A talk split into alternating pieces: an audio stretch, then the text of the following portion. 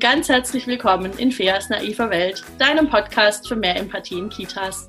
Mein Name ist Fairfinger, ich bin stellvertretende Einrichtungsleitung, Kindheitspädagogin und Referentin für pädagogische Fachkräfte in Kindertageseinrichtungen. Und in dieser Woche, äh Quatsch, in dieser Woche geht schon gut los. In diesem Podcast erzähle ich jede Woche so rum größere und kleinere Geschichten aus den Kitas im deutschsprachigen Raum, die ich selbst erlebt habe oder die mir mittlerweile ja immer mehr und zahlreich geschrieben werden. Von Situationen, über die ich denke, boah, Leute, bisschen Fachwissen, bisschen Reflexion, bisschen Empathie. Lasst es uns angehen. Wir machen jetzt hier was Cooles draus. Und das versuche ich aufzugreifen. Und wie ihr wisst oder wie du vielleicht weißt, wenn du schon ein paar Mal zugehört hast, manchmal lade ich mir hier ähm, Gäste ein. Und in dieser Woche freue ich mich total, dass ich Dr. Anke Elisabeth Ballmann in, meinem, in meiner naiven Welt begrüßen darf. Ich habe so einen kleinen Fangirl-Moment und ich werde es wahrscheinlich nicht, ähm, es ist ihr ganz peinlich, ich werde es wahrscheinlich nicht ähm, verhindern können, dass man das merkt.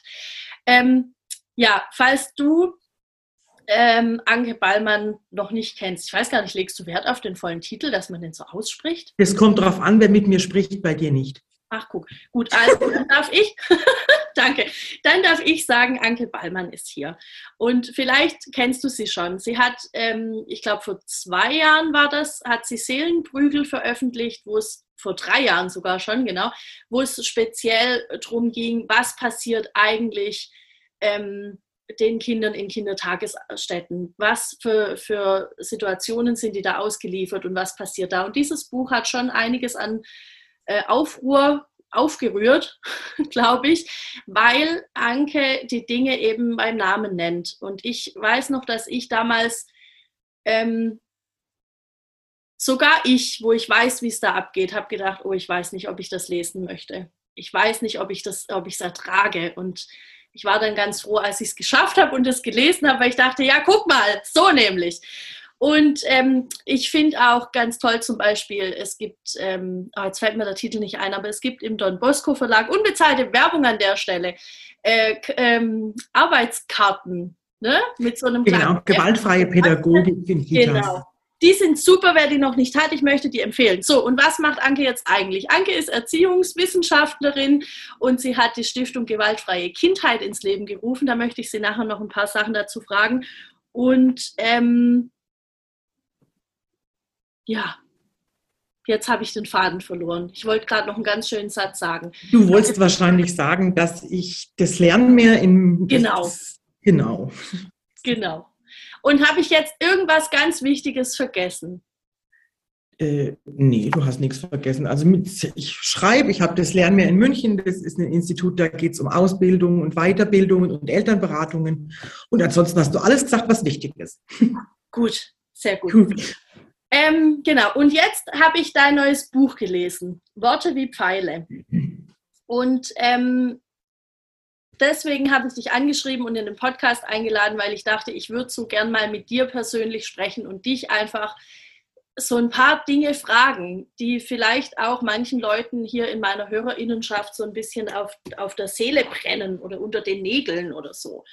Und ähm, jetzt, ich, ich habe gedacht, zum Einstieg fangen wir doch da an und man soll ja immer die Leute da abholen, wo sie stehen. Und ich glaube, ganz viele stehen in einem Raum mit irgendeiner Person, die dann sagt, ja, aber das kannst du ja nicht ernst meinen. Also wenn wir jetzt den Kindern keine Grenzen mehr setzen, wo kommen wir denn dann dahin? Und die müssen ja auch mal lernen, pipapo, blub, blub.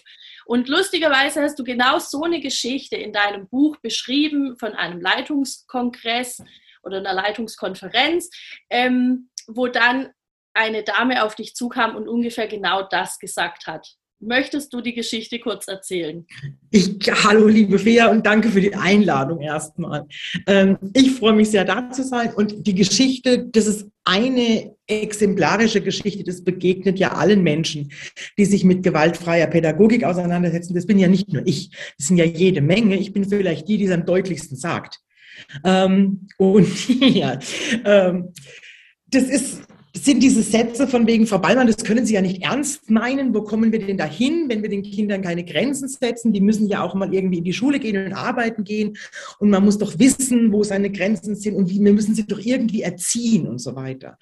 Und dann wird meistens noch, kommen dann noch so Sachen wie, ähm, das ist nicht Erpressung, wenn man sagt, wenn, dann, ähm, oder auch wenn man Kinder mal anschreit, das ist einfach völlig normal. Und ähm, je nach Tagesform, sag ich mal, und auch mit, je nachdem, wie, wie dick mein Geduldsfaden an dem Tag ist, ähm, erkläre ich länger oder kürzer. Und im Buch habe ich das damals der Ta Tante, sag ich schon, der Dame so erklärt, dass sie einfach in meinen Augen ein vollkommen veraltetes Menschenbild hat und im Prinzip noch im Behaviorismus hängt und einfach glaubt, dass Menschen so Reizreaktionsmaschinen sind und einfach funktionieren eben wie Maschinen und dadurch auch nicht selber denken können. Und dass sie das einfach Kindern unterstellt. Und wie gesagt, ich erkläre das manchmal länger, manchmal kürzer. Ähm, und das, die Geschichte, denke ich, hast du gemeint, gell? Ja, ja. Weil im Buch sind mehrere Geschichten. Und ich wollte dich gerne fragen, wie hat sie denn dann reagiert? Das war ein bisschen ein Cliffhanger. Ich dachte so, wie? Und ich weiß jetzt nicht, was sie gesagt hat. Ist sie einfach gegangen mit ihrem Kaffee? Was hat sie gemacht? Also damals bei dem Kongress, die ist dann wirklich, die hat ein bisschen geschnauft von wegen so, ach ja, diese modernen, diese modernen Pädagogen immer, ja. das war ein bisschen eine ältere Dame, wobei das hat mit dem Alter nichts zu tun. Das muss jetzt ganz wichtig. Gell? Wir können auch wirklich ältere Fachkräfte haben, die unglaublich empathisch sind mit Kindern. Und ich habe das auch schon erlebt, dass jüngere Frauen direkt von den Fachakademien, wo man sich denkt, da muss es doch einfach noch einigermaßen abruf, abrufbar sein, ähm, mit Kindern einfach ekelhaft umgehen. Also Alter spielt hier keine Rolle, sondern Empathievermögen spielt eine Rolle. Und damals bei dem Kongress, die hat wirklich ein bisschen geschnauft, aber die habe ich damals stehen lassen, weil, das steht auch im Buch, ich war auf dem Weg zum Kuchenbuffet. Das stimmt. Ah ja, das und, ist eigentlich logisch, ja. ja. ja, ich fand das so eine nette Geschichte, weil ich dachte, ja, ich glaube, dass da können jetzt echt sich viele äh, wiederfinden in solchen, ähm, in solchen Sätzen, wenn wir das jetzt bringen auf die Kita. Und äh, so geht es mir ein bisschen mit dem ganzen Buch, weil ich denke, das geht, es geht viel um Eltern, es geht viel darum, was können Eltern eigentlich durch ihre durch ihre Worte und durch eine Form von Gewalt, die nicht mal unbedingt als Gewalt oft erkannt wird, anrichten. Und ich finde aber, wir können das voll gut ähm, auf Fachkräfte übertragen. Ich glaube, dass viele Fachkräfte sich nicht darüber im Klaren sind. Und ähm, wenn wir von Gewalt sprechen, dann ist vielen zum Beispiel nicht klar, dass wenn ich ein Kind irgendwo weinend stehen lasse und sage, du musst jetzt halt mal klarkommen, dass das, dass das eine Form von Gewalt bereits ist. Absolut, und das, ist immer alles zusammen. Ja, das, also das ist massive emotionale Gewalt. Und im Buch, also ich erwähne immer wieder auch Lehrer und, und natürlich Fachkräfte in Kitas. Ja. Ähm, ich mache immer einen Unterschied. Also für mich ist es was völlig anderes, wenn Eltern das nicht wissen, weil Eltern ist kein Ausbildungsberuf und schon gar kein Studium und Eltern ist so Learning by Doing, ja. Und ich finde, man kann auch von Eltern nicht verlangen, wir haben uns ja gerade vor, vor der Aufnahme schon kurz unter, unterhalten, ähm, dass die bergeweise Bücher lesen. Ich glaube, das ist manchmal sogar wirklich schädlich für Eltern, wenn sie nur noch Erziehungsratgeber lesen und dann völlig durch den Wind sind. Ähm, aber, und das ist ein ganz bewusstes Aber, ich verlange das von Fachkräften. Es kann nicht sein, dass Menschen die für die Arbeit mit Kindern ausgebildet sind, nicht wissen, was emotionale Gewalt ist. Von Kinderrechten spreche ich hier noch gar nicht, ne? weil die hätten wir ja auch noch. Mhm. Ähm, und es gibt dann auch noch sowas wie Paragraph 1631, gewaltfrei und so weiter. Also deine Zuhörer kennen das ja alles. Das müssen wir ja, glaube ich, hier gar nicht erwähnen. Wenn doch, mach du's. ähm, Manche hören ja wahrscheinlich viele Fachkräfte zu. Ja, es, also es hören hier viele Fachkräfte zu, vereinzelt auch Elternteile. Und äh, so die Spannweite ist eigentlich so ein bisschen von bis. Also ich habe ganz viele Ältere, ich habe ganz viele, die kommen neu in, in den Beruf. Ich habe, äh, also so. Aber die Themen, das ist schon so, dass, dass das das ist, was ihnen immer wieder begegnet und dass die auch, ähm, entschuldigt, dass ich jetzt so über euch spreche, obwohl ihr ja quasi mit da seid, ähm, es ist schon so, dass, dass auch immer wieder nach Argumentationen gefragt wird. Ne? Also okay. was sage ich denn meiner Kollegin, wenn die das und das macht? Was kann ich dann machen? Und das ist, die, die naive Welt ist, glaube ich, ein bisschen ein Bestärkungsinstrument mittlerweile geworden. Mhm. Ähm, ja, wo man sich halt, wo man sich ein bisschen abholen kann, ich bin nicht alleine da draußen in der Welt mit meinen ganzen Themen, mhm. weil das denkt man ja schnell. Wenn ich die Einzige bin in einem Team mit noch 14 anderen, und ich bin anscheinend die Einzige, die findet, man darf Kinder nicht in die Garderobe schicken, weil das ist irgendwie fies. Ja. ja. Das ist leider oft noch der Fall. Und ich meine, gut, da kann man jetzt die, die, die Mithörer, Hörer, Hörerinnen, ich habe das immer noch so das Problem im Gendern. Ich gebe mir so viel Mühe, aber ich schaffe es manchmal noch nicht mit HörerInnen. Ähm, es sind immer alle angesprochen, ganz wertschätzend. Mir reicht, ich mache das dann, ist alles gut. Okay. Und ich glaube, dass gerade im Kita-Bereich, wie gesagt, ich, für mich ist es ein Unterschied, ob Eltern oder Fachkräfte. Und von, bei Fachkräften erwarte ich einfach, dass sie sich mit den Themen auseinandersetzen. Das ist der Job. Ähm, und die Informationen sind mittlerweile auch überall zu finden. Also Seelenprügel ist 2019 im Herbst erschienen. Vier Wochen vorher ist vom Herrn Maywald das Buch erschienen, Gewalt durch pädagogische Fachkräfte verhindern. Also zwei Bücher zum fast identischen Zeitpunkt. Wir wussten natürlich nichts voneinander, aber das besser hätte es gar nicht sein können, weil dadurch hat das Thema gleich ein ganz großes Gewicht gehabt. Ähm, und von da an ging es ja sowieso los. Es, ist, es sind die, diese Themen, das Tabu war gebrochen und jetzt findet man auf Instagram, Facebook, überall, es gibt so viele Menschen, die sich Gott sei Dank mit den Themen auseinandersetzen. Ähm, du bist ja eines von vielen Beispielen von Menschen, die sich engagieren und noch mit Kindern arbeiten und sich gleichzeitig an Fachkräfte wenden. Und die Argumente sind mittlerweile wirklich, die, die liegen auf der Hand. Es gibt Paragraphen dazu, eben das ist Paragraph 47, 1631 und es gibt die Kinderrechte und es gibt die Hirnforschung, die ja auch ganz klar zeigt, welchen Schaden Kinder nehmen können, wenn man sie denn emotional, wenn sie denn emotionale Gewalt erfahren. Das ist ja, das wird ja auch immer wieder begegnen. Diese Argumentation hat mir auch nicht geschadet. Ne? Man sagt, der schwere Alkoholiker, der kreuzunglücklich ist in seinem Job und seine Frau schlägt, hat mir auch nicht geschadet. Wo ich mir denke, nee, du hast ja so ein tolles Leben. Es gelingt dir ja wirklich alles alles. Ähm, du bist gewalttätig, du bist unglücklich, aber geschadet hat es dir nicht. Ähm, und man weiß halt einfach, und das ist ja wunderbar untersucht mittlerweile, dass wahnsinnig viele psychische Erkrankungen im Erwachsenenalter, oft erst im hohen Erwachsenenalter. Es fällt, ich sage mal, es fällt, die Depression fällt ja nicht einfach Dienstagmittag um zwölf vom Himmel und dann hat man sie. Das ist ja was, was oft jahrelangen Vorlauf hat.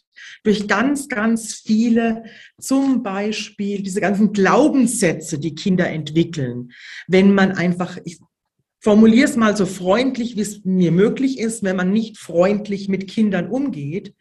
Ähm, das sind eben Glaubenssätze, die, die schaden einem Menschen. Ich verhindere Resilienz durch emotionale Gewalt. Und wie soll denn ein Kind, das irgendwann mal zu einem im Idealfall zufriedenen, ich rede noch nicht mal von glücklich, aber zufriedenen Erwachsenen wird, das werden könnte. Das kann ein Mensch nicht werden, wenn er als junges Kind ausgegrenzt wird, gedemütigt wird, ähm, beleidigt wird. Und wie du sagst, das müssen ja nicht mal das, die aktive emotionale Gewalt sein. Das reicht ja vollkommen, wenn ich Kinder ignoriere oder wenn ich so, das ist auch, da kriege ich wirklich auch stellen sich mir die Nackenhaare auf, so wenn die Lieblingskinder so klar zu erkennen sind. Mhm. Ähm, und wenn dann andere Kinder, die auch Beachtung möchten, dann nur angepfiffen werden, wie, ach du schon wieder. Ähm, kannst du nicht mal leise sein? Ähm, aber die kleine Mia die ganze Zeit vor sich hin brabbelt, ja, und alles ist okay. Ja, das müssen wir verstehen. Die ist ja auch süß. Ja, genau, die ist süß. Ja. Ähm, das geht ja noch weiter mit dem Süßsein. Das habe ich in Krippen so wahnsinnig oft beobachtet. Das grenzt ja für mich schon an sexualisierte Gewalt, wenn Kinder einfach so geschnappt werden zum Knuck, zum Kuscheln. Also das ist so eine, das ist ganz schwer, das zu trennen. Wo ist da noch Spaß und wo ist es der Übergriff? Ähm, ganz klar ist für mich übergriffig, wenn Kinder, auch das in Krippen mehr beobachtet als im Kindergarten, festgehalten werden, wenn sie auf dem Schoß sitzen und wollen wieder aufstehen.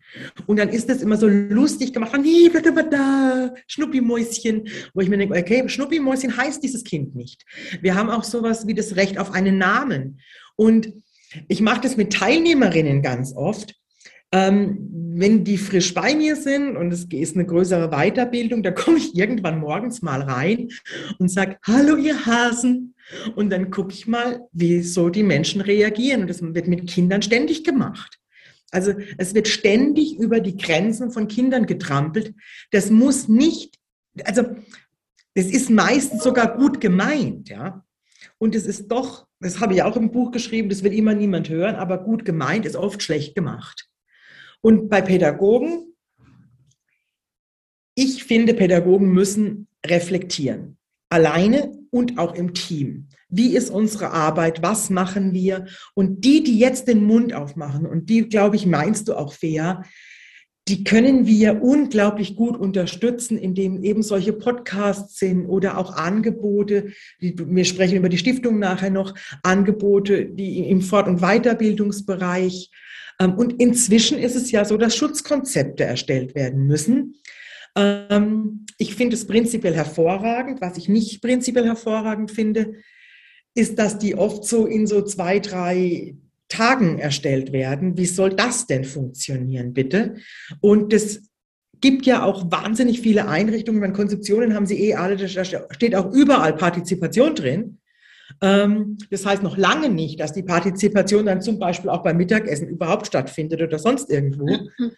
Ähm, und ähnlich ist es momentan mit Schutzkonzepten. Also die sind Fluch und Segen zugleich.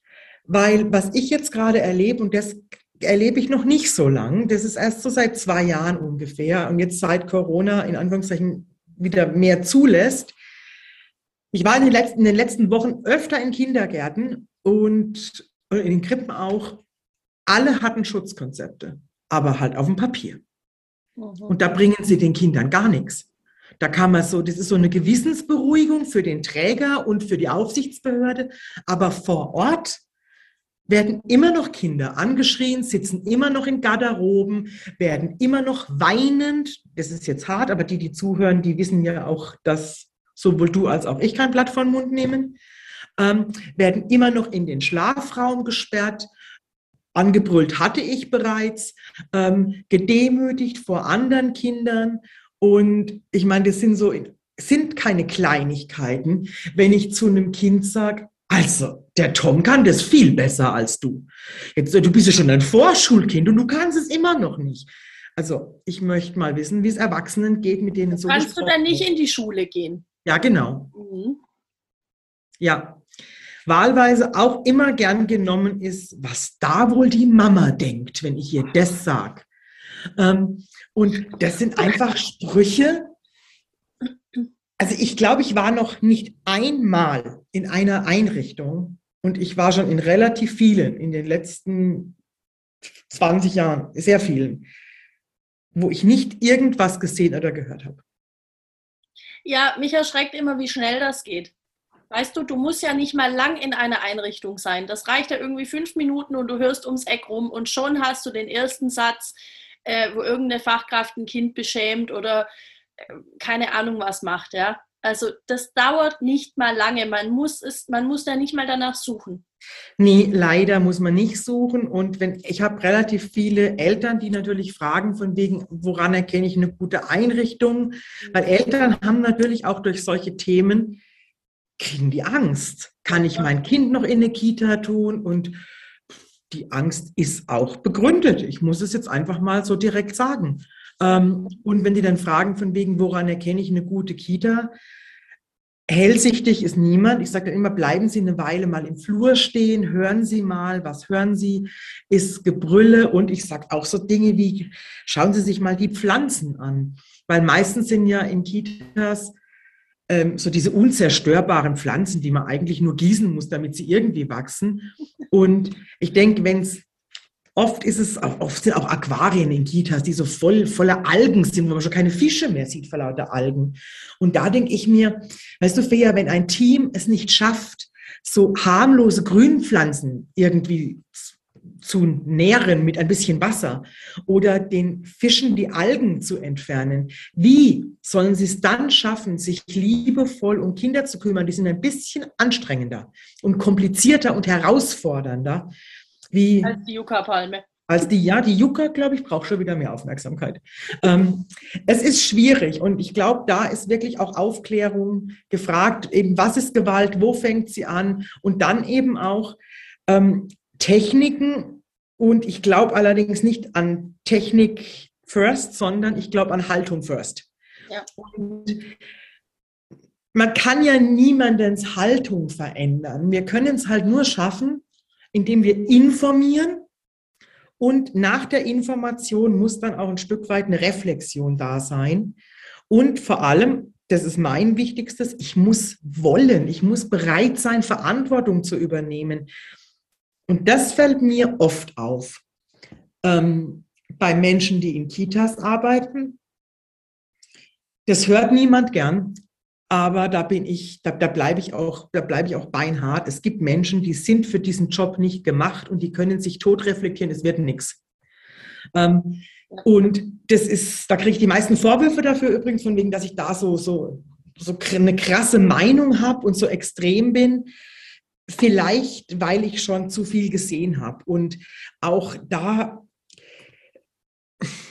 es kann in diesem Leben nicht jeder alles machen und werden. Ich glaube, das ist eine Illusion. Und wenn ich nicht ein wirklich großes Herz habe und wirklich auch arbeiten will, und in der Kita zu arbeiten ist wahnsinnig anstrengend. Es ist ein echt herausfordernder Beruf, sowohl psychisch als auch körperlich. Ich brauche Fachwissen, ich brauche ein großes Herz, ich brauche eine hohe Professionalität, vielleicht viel mehr als in anderen Berufen, weil es auch so ein persönlicher Beruf ist. Und wenn ich da nicht ein Stück weit, also ich sage nicht Beruf und Berufung, das finde ich auch immer problematisch. Ja, also wir können nicht alle Berufene sein. Ähm, glaubst nicht? Ich dachte gerade, was? Wie kannst du das sagen? Oh mein Gott, was? Nee, ich finde das auch so. Mein Kopfhörer rutscht. Ich sehe das ja. auch so. Und ähm, ich hatte gerade noch, ähm, noch irgend so einen Gedanken. Ich glaube auch nicht, dass alle dafür gemacht sind. Glaube ich wirklich nicht. Und ich habe letztens mit, mit einer Kollegin gesprochen, ich weiß nicht mehr, wer es war, wir haben gesagt, es müsste so, so Assessment Center geben oder so. Ne? Ja, gibt's. Es gibt's. Genau, und das müsste noch viel mehr sein. Und es ja. müsste auch in den Ausbildungen viel mehr noch das Augenmerk gelegt werden auf Gewalt und, und auf die Prävention auch davon. Ganz genau. Also ich kam aus dem Studium, ich hatte noch nie irgendwas davon gehört. Ich habe mir das tatsächlich über die Jahre, also es fängt halt so an, ich, ich kam in die, in, die, in die Praxis, ich habe äh, Dinge gesehen. Ich habe da vorhin schon so ein paar Beispiele genannt. Ich habe Dinge gesehen, ich dachte so, hey, das kann irgendwie so nicht stimmen. Aber von da bis dahingehend, ähm, dass ich das benennen konnte, dass es Gewalt ist, das hat halt gedauert. Ja, ist gut. ja ähm, das ist genau das Thema. Das ist, finde ich, auch wahnsinnig wichtig und es muss in diesem Beruf gemacht werden, wie auch bei Lehrern. Es gibt mittlerweile ein paar Unis, die bieten freiwillige Tests an und oh Wunder, es kommt raus, dass 50 Prozent der Testteilnehmer nicht für den Lehrberuf gemacht sind, weil sie einfach gewisse Kompetenzen oder auch Anlagen nicht mitbringen.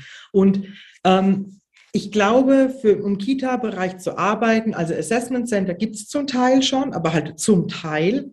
Und ich glaube, man bräuchte auch verpflichtende Persönlichkeitstests es ja schon. Man muss sie halt nur anwenden.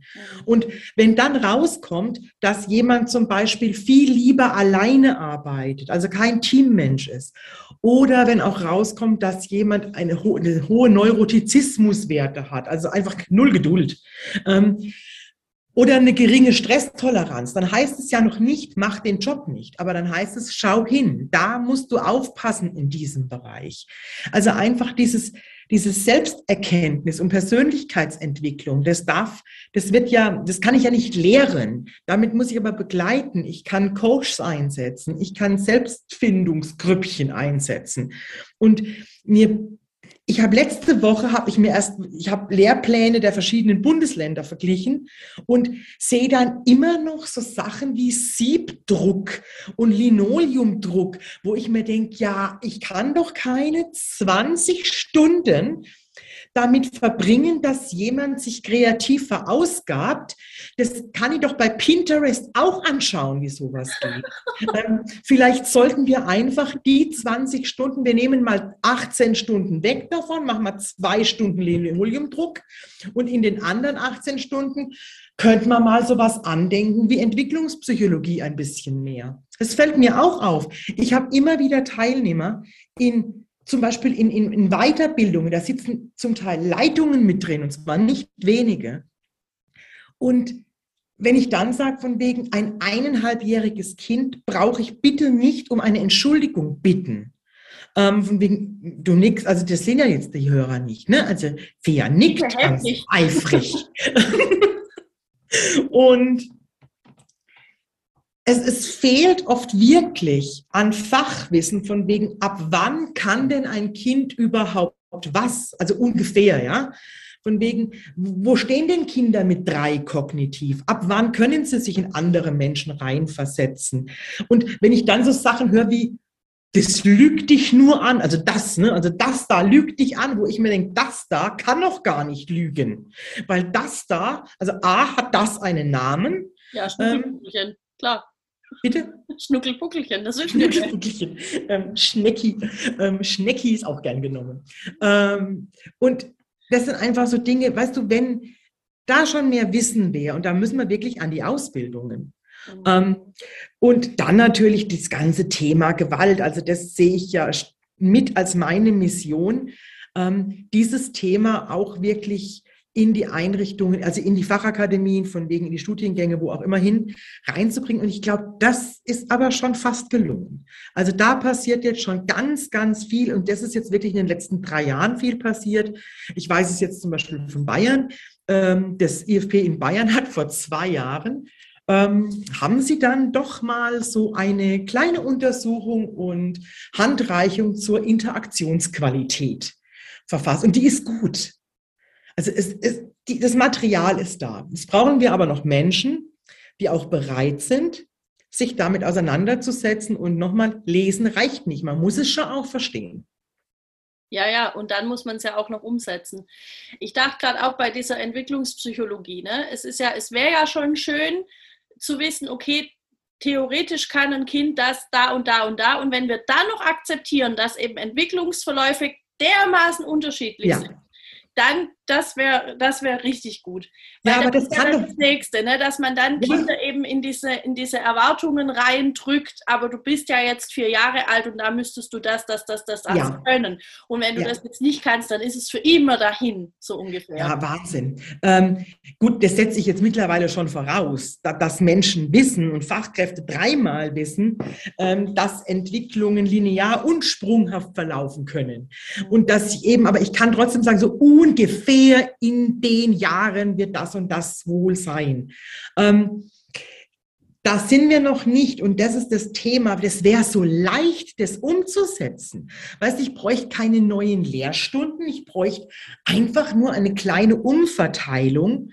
Und es ist, wie gesagt, ich finde es ja schön, wenn, Achtung, immer noch gebastelt wird sind wir wieder.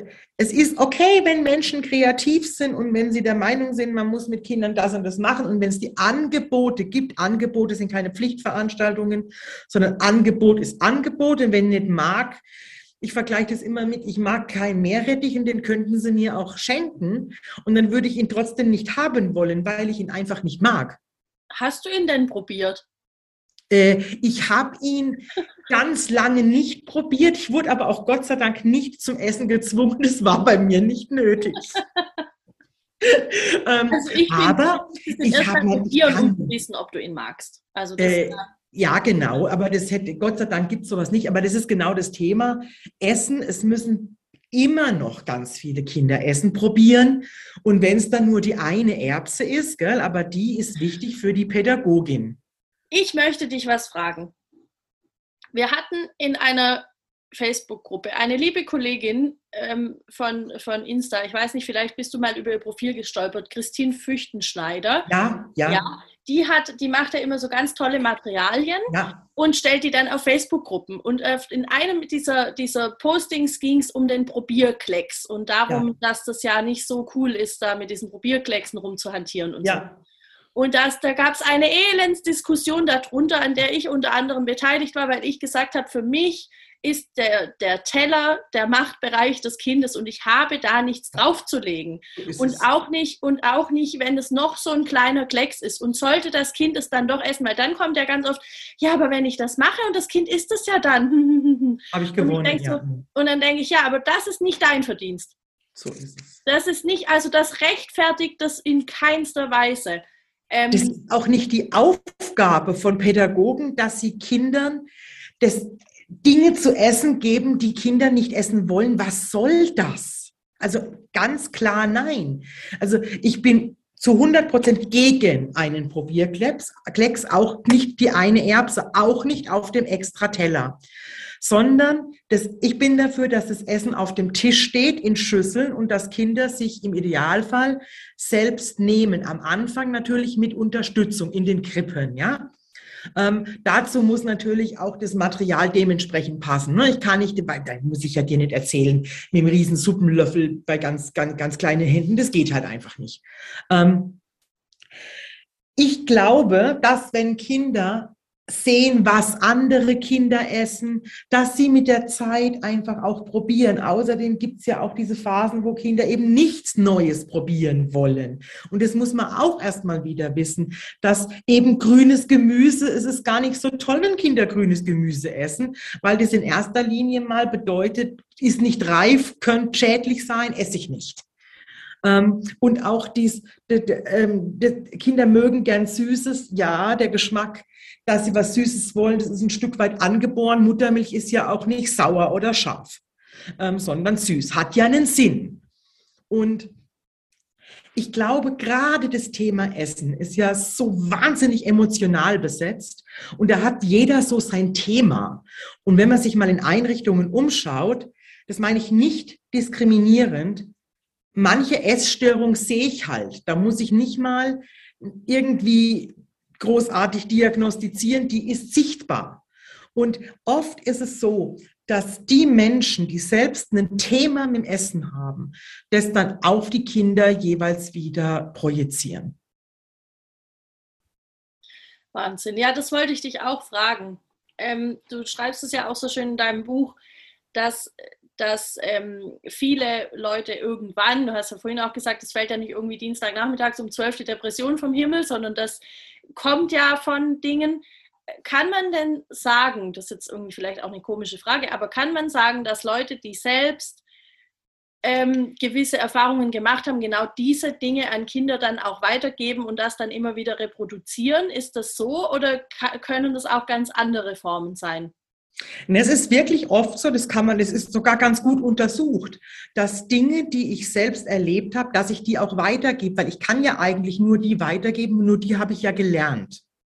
Und man weiß eben auch, was es auch gibt, ist die Erfahrung. Also du weißt ja, von wegen, wenn jemand Opfer war, kann es sein, dass er entweder Opfer bleibt und dann auch zum Beispiel im Erwachsenenalter noch weiterhin Gewalt erfährt.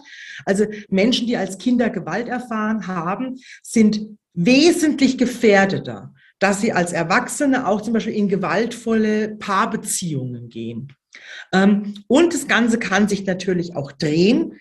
Ähm, ich weiß gar nicht, was da, ich muss es ja auch nicht bewerten, was da besser oder schlechter ist, dass wenn ich ein Opfer war und dann bekomme ich irgendwann Macht, dann kann ich zum Täter werden. Und das ist auch bei Fachkräften nicht selten der Fall, ähm, dass wenn dann praktisch, wenn jemand auch von der, in, in Bayern gibt es ja noch so Kinderpfleger und also Ergänzungskraft und Fachkraft und Fachkräfte sind dann oft Gruppenleitungen und das habe ich wahnsinnig oft beobachtet, dass dann sobald die Macht da ist, aus einer Ergänzungskraft dann zum Teil eine Fachkraft wird, die auch mit, den, mit der Ergänzungskraft nicht mehr besonders freundlich ist. Und es ist ja so leicht, Macht über Kinder zu haben, weil wir haben sie. Da brauchen wir gar nicht rumdiskutieren. Es gibt sowas wie ein natürliches Machtgefälle. Die Macht ist da. Wenn ich ein Kind beherrschen will, kann ich das. Die Frage ist, will ich das?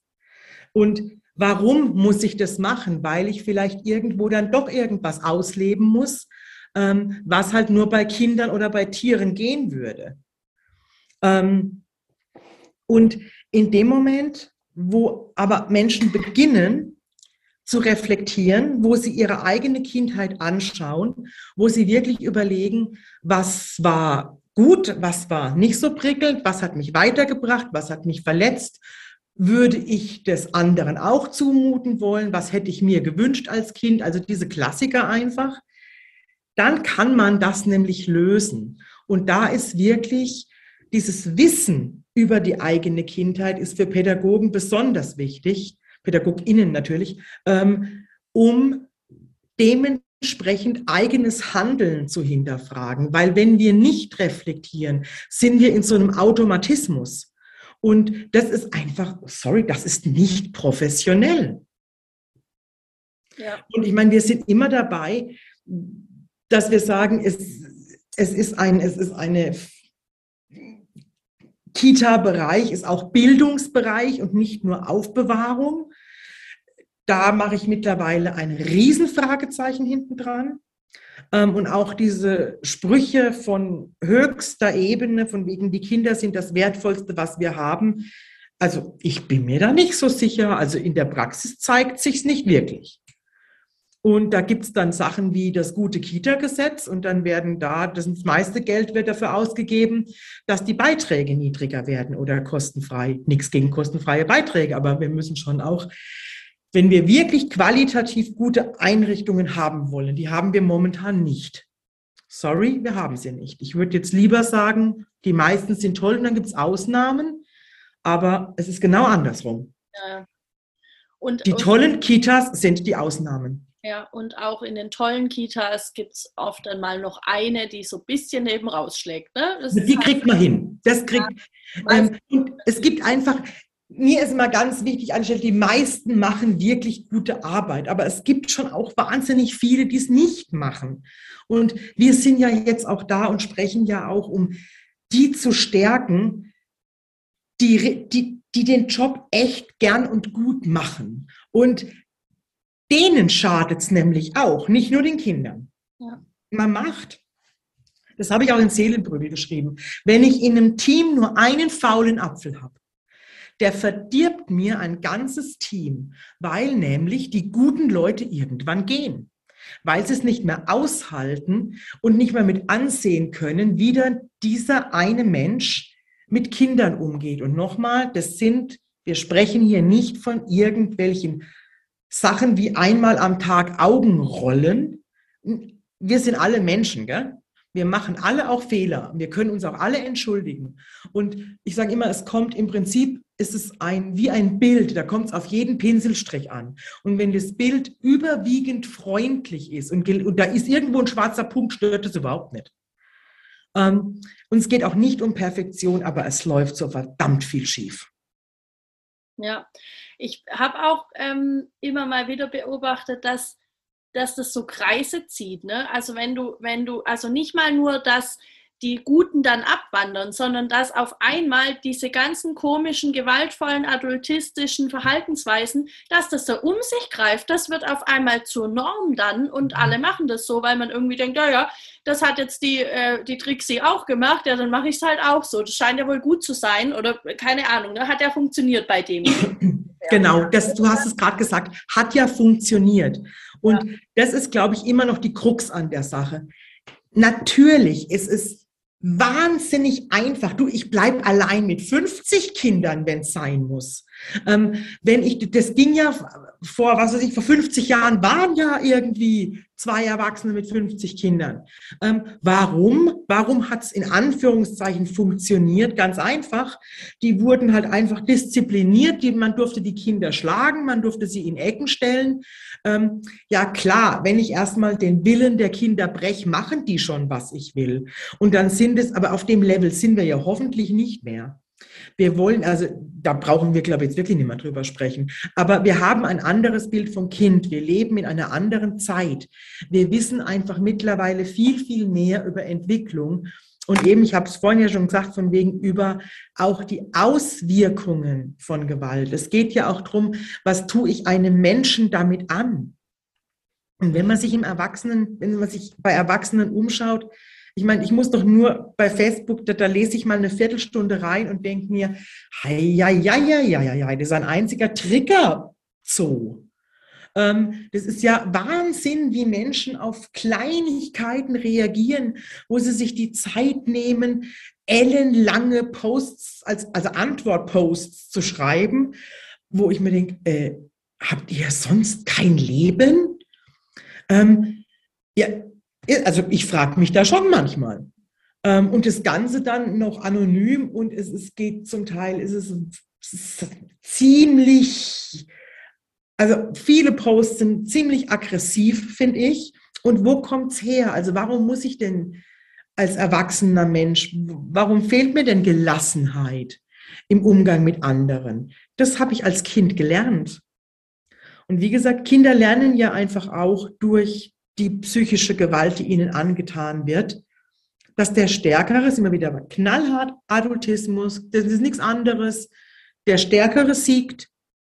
Und wenn ich der Stärkere bin und es nur das gelernt habe, dann will ich sehr wahrscheinlich auch siegen. Und es geht ja dann im Kindergarten schon los, wenn die älteren Kinder die jüngeren piesacken. Ja, ja. Das sind auch, ich, ich gebe auch Adultismus-Fortbildungen und oft sind da Teilnehmende ein bisschen überrascht. Moment. Telefon.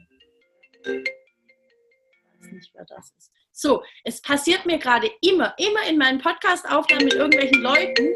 Schon wieder. Das ist hartnäckig. Immer in meinen Podcast-Aufnahmen rufen mich hier Leute an. Das ist aber gut, ey. Das könnte wichtig sein, geh doch dran. Du, was? Nee, das ist wichtig. Das ist irgendeine komische Nummer, die ich nicht kenne. Wo geht jetzt hier dieser Flugmodus rein? Einstellungen? Frag mich sowas nicht. Doch. Hier. Ich kann es nicht beantworten. Und tschüss. Also, Entschuldigung. Alles gut. Alles hinsetzen. Okay. Ähm, Konzentration. Wo waren wir? Ich kann auch einfach weiterreden. Rassismus, genau. Und die Leute sind immer super überrascht, wenn ich sage, dass es halt auch da schon sichtbar wird, dass, dass die älteren Kinder geschnallt haben, das ist wohl das, wie man hier mit, mit, miteinander umgeht, ja, dann machen wir das auch so. Und dann kommen ja wieder die Erwachsenen und sagen, ja, aber ich möchte nicht, dass du so mit XY umgehst. Ja, aber wie sollst du es denn anders machen? Das hat es ja nur so gelernt. Das ist genau das Thema. Ähm, ich komme eigentlich ich hatte nie großartig vor, mich mit Gewalt zu beschäftigen. Das war nicht mein Thema. Also mein Thema, ich bin Vollblutpädagogin, war schon immer Lernen. Und ich habe mich jahrelang damit beschäftigt, eben unter was brauchen Menschen zum Lernen, wie lernen sie, welche Bedingungen brauchen sie und so weiter. Ähm, und unter welchen, in welchen Bedingungen oder Lernumgebungen ähm, lernt man denn am besten. Und dann habe ich beobachtet, dass eben Lernen nicht funktioniert, wahlweise besonders schnell funktioniert, in gewaltvollen Umgebungen. Und das, was ich da schon mal lerne, ist, wie wende ich Gewalt an? Und das ist ja auch das, das Hauptthema in, in dem neuen Buch eben, wo, wie lerne ich denn das überhaupt? Und das, wie du es gerade gesagt hast, die Kinder lernen natürlich nicht das, was wir ihnen sagen. Das wissen wir alle. Davon lernen sie gar nichts. Sie lernen das, gerade die ganz jungen Kinder, Sie lernen durch Beobachten, durch Ausprobieren. Und wenn Sie jetzt die ganze Zeit mit Menschen zusammen sind, wo einfach Erwachsene mehr zu sagen haben, wo Erwachsene die, die ganze Zeit bestimmen, also Thema Partizipation auch mal wieder, dann lernen sie nichts anderes außer der Starke, der Mächtigere gewinnt immer. Und dann ist es doch einfach nur gut gelernt. Wenn Sie dann an das mit Jüngeren oder es müssen ja gar nicht Jüngere sein, einfach mit, wenn die Starken die Schwachen besiegen. Und so ist es ja ganz oft auch in Kitas, auch in, in, in Schulen dann wieder. Manchmal sogar im Leben. Ja. Ja, und da müssen wir uns halt fragen als Gesellschaft, wollen wir das? Wenn wir es wollen, müssen wir genauso weitermachen, wie wir jetzt sind. Ich glaube aber daran, dass wir Dinge auch ändern können. Ich denke immer an die Anschnallpflicht im Auto.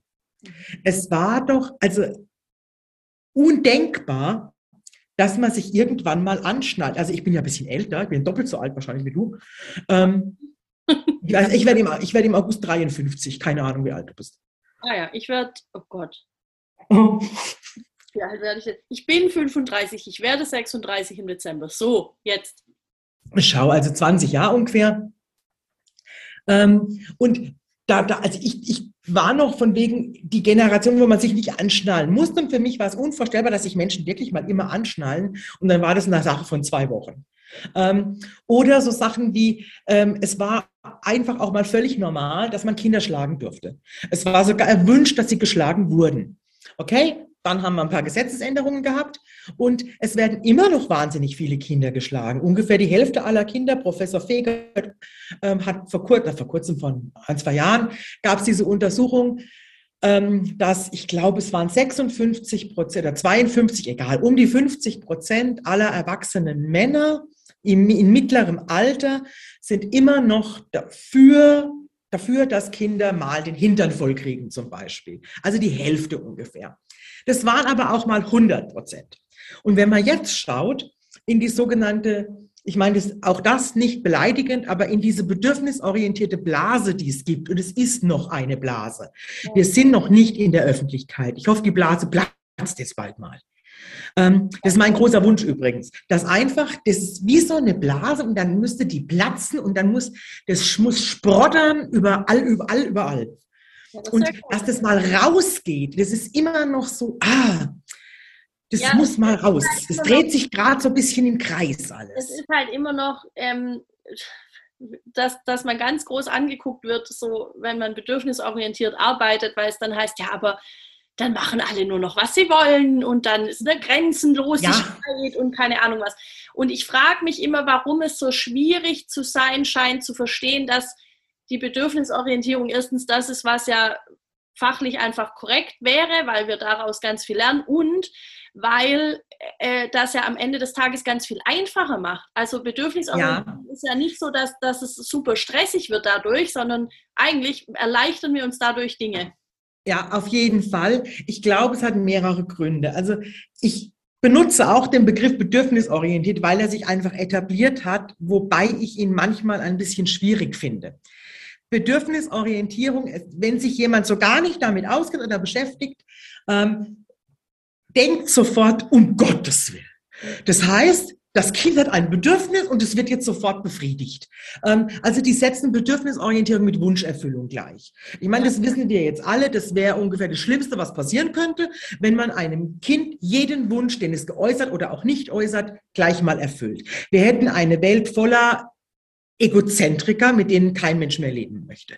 Ähm, also Bedürfnisorientierung ist nicht Wunscherfüllung, sondern einfach erstmal wahrnehmen. Ähm, und das ist schwer zu kommunizieren, wenn man sich nicht unbedingt mit Pädagogik auskennt oder, das ist sogar innerhalb von Fachkreisen schwer zu kommunizieren. Beziehungsorientiert wäre der bessere Begriff, mhm. ähm, weil da ist dieses Erziehung drin, wie auch bei Erziehung. Ich glaube, Menschen brauchen das.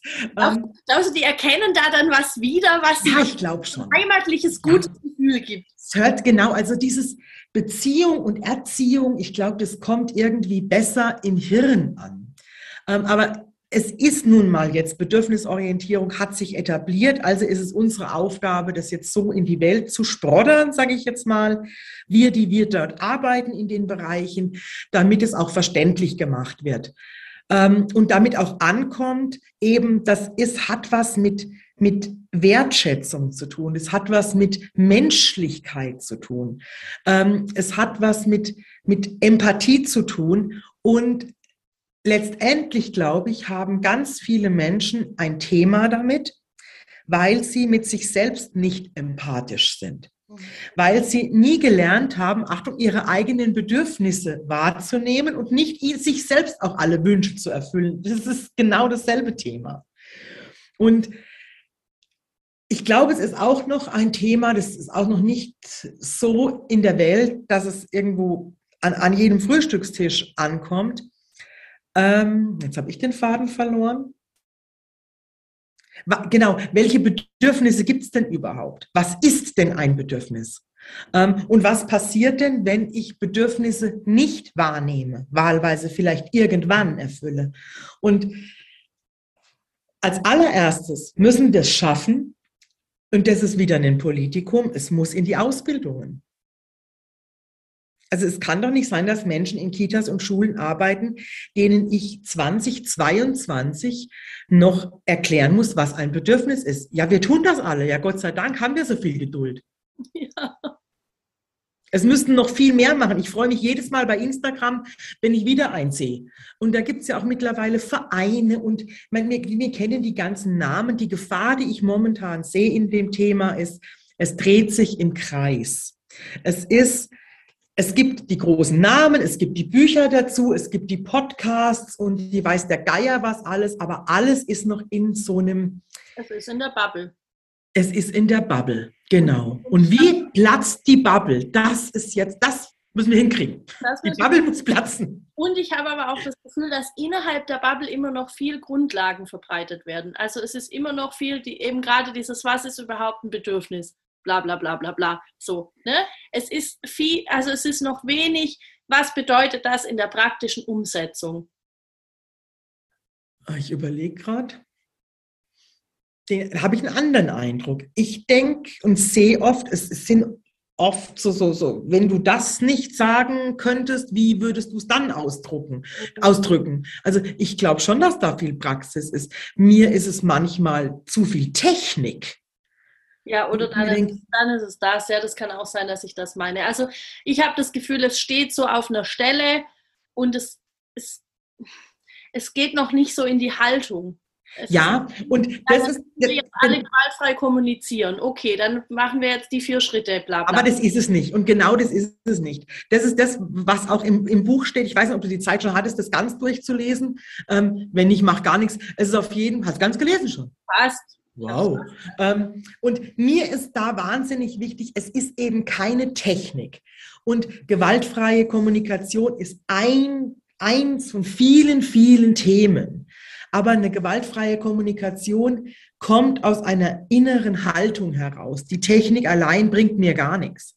Und ich glaube, wir können die Kita-Welt, auch die Schulwelt und die Welt im Allgemeinen wird sich nicht von außen nach innen ändern. Es muss von innen nach außen. Deswegen überlege ich wirklich ganz, seit, seit Jahren, schon seit Jahrzehnten, wie kann diese, wie du nennst es so schön, Bubble, wie, wie kann man die zum Platzen bringen, so dass das wirklich, ich jetzt am liebsten auf jeder Milchtüte stehen. Ich habe mit der Stiftung, ich habe eine, eine Grafikerin gefunden, die jetzt in der Stiftung so ein paar Sketchnotes macht und wir wissen noch nicht genau, wie, wie das dann mal verbreitet wird. Ähm, aber das sehe ich zum Beispiel als eine Aufgabe der Stiftung an. Das muss irgendwie in die, in die Breite, wie gesagt, am liebsten auf Milchtüten, in ganz kleinen Schritten, ganz einfach gemalt oder, oder gezeichnet oder geschrieben, so dass das eben nicht nur super intellektuelle, an Bildung und Erziehung interessierte Menschen erreicht, sondern dass einfach auch jemand, der keine Bücher liest, der nicht auf Instagram sich durch die Erziehungsforen klickt, weiß, was es anrichtet, wenn man sein Kind anbrüllt. Fangen wir mal bei dem Thema an. Ja. Wir hätten eine echt bessere Welt. Und das meine ich jetzt nicht naiv. Es, vielleicht ist es naiv, aber ich meine es nicht naiv. Ich glaube wirklich, dass wenn wir es schaffen können, und ich glaube, dass es funktioniert, weil es gibt ja Menschen, die machen es jetzt schon. Und deren Kinder sind nicht gewalttätige, egozentrische, Auto in die Luft sprengen. Ganz im Gegenteil, die setzen sich für eine gute Welt ein. Und es ist nämlich genau das, was ich auch glaube, dass wenn Menschen mit Wertschätzung und liebevoll aufwachsen, begleitet werden, natürlich haben die Grenzen. Die Grenzen eines Kindes sind meine Grenzen. Also ich lese manchmal in einem, ich kann jetzt keinen Namen nennen, weil das kennt jeder. Ich lese manchmal sowas mit. Da sitze ich da und denke mir so, spinnen die eigentlich alle? Da habe ich neulich erst gelesen, also ein Kind beißt der Katze ins Ohr, der Katze tut's weh. Was soll ich machen? Wo ich mir denke, Herrgott, kannst du bitte deinem Kind sagen, dass die Katze einfach nicht misshandelt? Das ist kein Bedürfnis. Das war das Bedürfnis von dem Kind jetzt ganz klar. Äh, nee, und wo, wo praktisch auch wirklich dann Eltern und auch Fachkräfte sich nicht trauen, ganz klar ein Nein zu kommunizieren und das Kind auch dann zu frustrieren. Ja, man darf doch frustriert sein, das ist doch legal. Ja. Und dann bin ich dabei und dann bin ich bei meinem frustrierten Kind und dann weint das Kind und dann hasst mich das Kind. Ja, gehört auch dazu. Ja. Ist nicht gewaltvoll. ich mag diese Beispiele gern. Ähm, ich wollte dich noch fragen. Moment, das haben wir alles schon. Voll gut. Ah, super. Das sind an ganz vielen Sachen, die ich mir notiert hatte, schon vorbeigekommen. Das ist mega gut. Ich würde dich jetzt gerne noch fragen, was genau ist die Stiftung? Was macht die? Wie kann man da mitmachen? Willst du überhaupt, dass da Leute mitmachen? Wie ist das? Ja, ja. Also die Stiftung ähm, ist eben Stiftung Gewaltfreie Kindheit, habe ich 2020 gegründet, war gar nicht meine Idee ähm, wurde initiiert von Stefan Etriar, heißt der gute Mann. Ähm, und ich habe es dann hab das umgesetzt. Ich wäre nie auf die Idee gekommen, eine Stiftung zu gründen. Ich wusste gar nicht, wie das geht. Ähm, Warum gibt es die Stiftung? Ganz einfach, weil ich es so satt hatte, dass Menschen sagen, äh, alles so teuer kann ich mir nicht leisten. Ähm, also die Stiftung lebt von Spenden. Jeder, der spenden möchte, es ist jedes, jeder Cent ist erwünscht. Ähm, ich wünsche mir immer noch irgendeinen Milliardär, der irgendwie nicht weiß, wohin mit seinem vielen Geld und der dann was Gutes tun will. Es wäre gut angelegt. Also falls irgendwelche Milliardäre zuhören, ähm, sehr gern. Ähm, und die Stiftung lebt, wie gesagt, von Spenden. Was bietet die Stiftung an? Es geht um Erziehung und Bildung, ist der Stiftungszweck. Und zwar bilden wir und geben Möglichkeiten, dass Menschen sich eben weiterbilden und reflektieren und machen und tun und das Ganze vollkommen gratis. Also für die Teilnehmenden ähm, ist alles gratis. Es gibt eben Seminare, es gibt Online-Seminare, es gibt jeden Abend von 17 bis 19 Uhr, das mache ich meistens selber. Also zu dritt machen wir es momentan.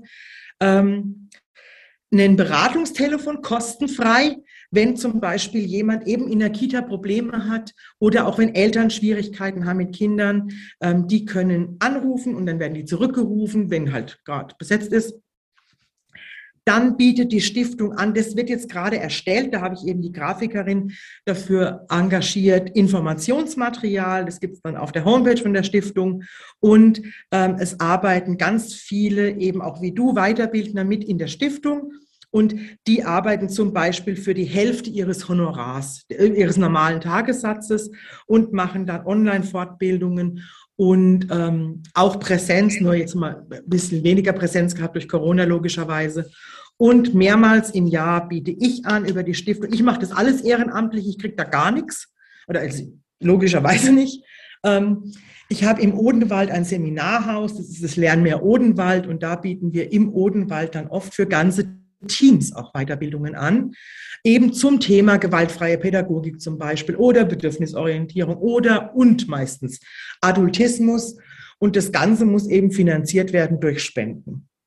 Und die Stiftung, wir sind gerade auf der Suche nach einem Wohnmobil, weil wir beschlossen haben, dass wir die Stiftung international machen und dann mit dem Wohnmobil durch die Gegend fahren und auf jedem Rewe-Parkplatz oder Edeka oder darf man Werbung machen? Darf man. Ähm, also auf irgendwelchen Parkplätzen verteilen wir dann Flyer, führen Gespräche und klären einfach auf. Das, was ich gern auf Milchtüten hätte. Und die Stiftung darf noch wachsen. Ganz so klein ist sie schon gar nicht mehr. Und ich habe zum Beispiel im letzten Jahr ziemlich viele Vorträge gehalten zum Thema Seelenprügel und emotionale Gewalt, auch über die Stiftung. Also kostenfrei in dem Moment. Also wenn man mich bucht, logischerweise verlange ich Geld ähm, übers Lernmeer oder über mich selber. Ähm, das ist ja das, was ich arbeite halt einfach, aber einiges läuft über die Stiftung und das kostet dann gar nichts. Krass. Voll gut. Okay. Ja.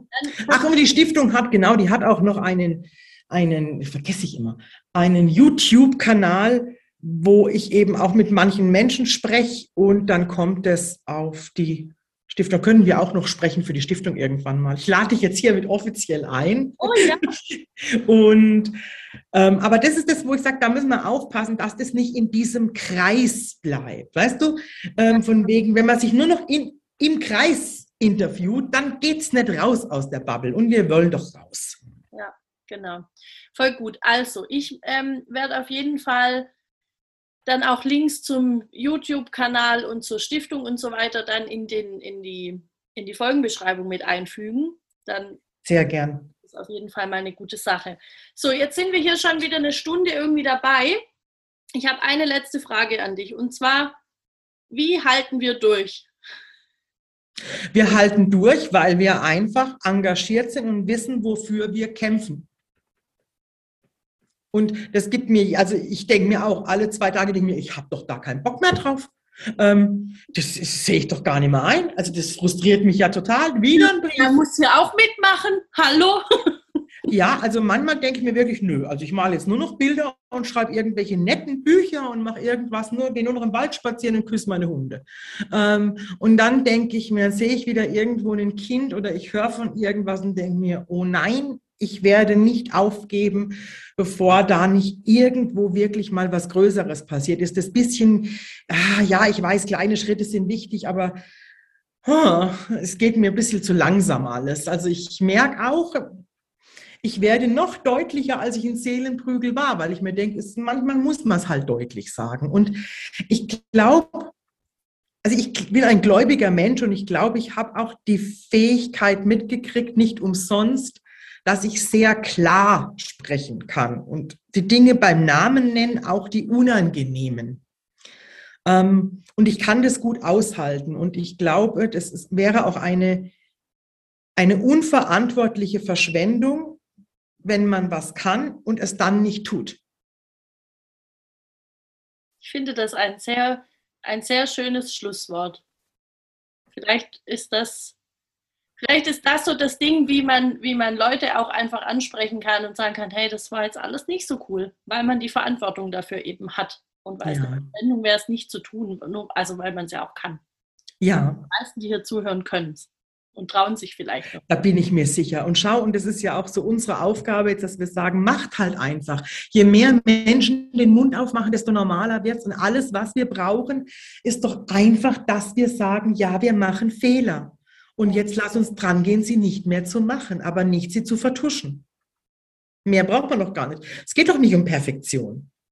Ja. Gewalt bewusst. Ich, mich hat mal Lea Wedebart, kennst du bestimmt auch. Na klar. Ja, ja, na klar. Und ja. die hat mich mal gefragt, ob ich wirklich an Gewaltfreiheit glaube. Und habe gesagt, ja, glaube ich wirklich. Ich glaube, der Weg dahin geht über die Gewaltbewusstheit. Mhm. Und die Lea sagt immer gewaltbewusst. Und ich glaube, das ist genau der Weg, den wir gehen müssen. Und dann kommen wir in eine gewaltfreie Zone. Und ich bin mir sicher, dass wir es schaffen können. Aber es reicht nicht, es zu wollen. Man muss es schon auch tun. Ich vergleiche das immer mit Zumba. Ich finde Zumba echt toll. Ich gucke es mir aber nur an. Vom nur angucken wird nichts an mir knackig. Also es zu wollen reicht nicht. Ich müsste mich dann schon auch bewegen, was ich nicht tue. Ich liebe diesen Vergleich. Ich schaue mir Zumba auch total gerne an und ich bin Überzeugung, dass es bei mir einfach auch nicht so aussieht, wie das aussehen soll. Ich habe das ein paar Mal gemacht. Aber ah, okay. Schau, ich habe es noch nie gemacht. Ich denke mir immer nur, gefällt mir. Würde mir, glaube ich, gut tun. okay. Okay. Pass auf, ich spreche jetzt mein Outro. Ähm, vielen Dank, dass du da warst. Ich danke dir, schön war's. Und ähm, wenn dir diese Folge gefallen hat, dann freuen Anke und ich uns, wenn du die überall hin verteilst, wenn das überall tatsächlich aus dieser Bubble rauskommt, wenn du der Folge fünf Sterne gibst auf Apple Music, auf Spotify, überall, wo es dir einfällt. Ähm, Schick uns gerne auch Nachrichten. Ah, Anke, ich brauche noch deine Kontaktdaten dann, damit Leute dir Nachrichten schicken können. Ja.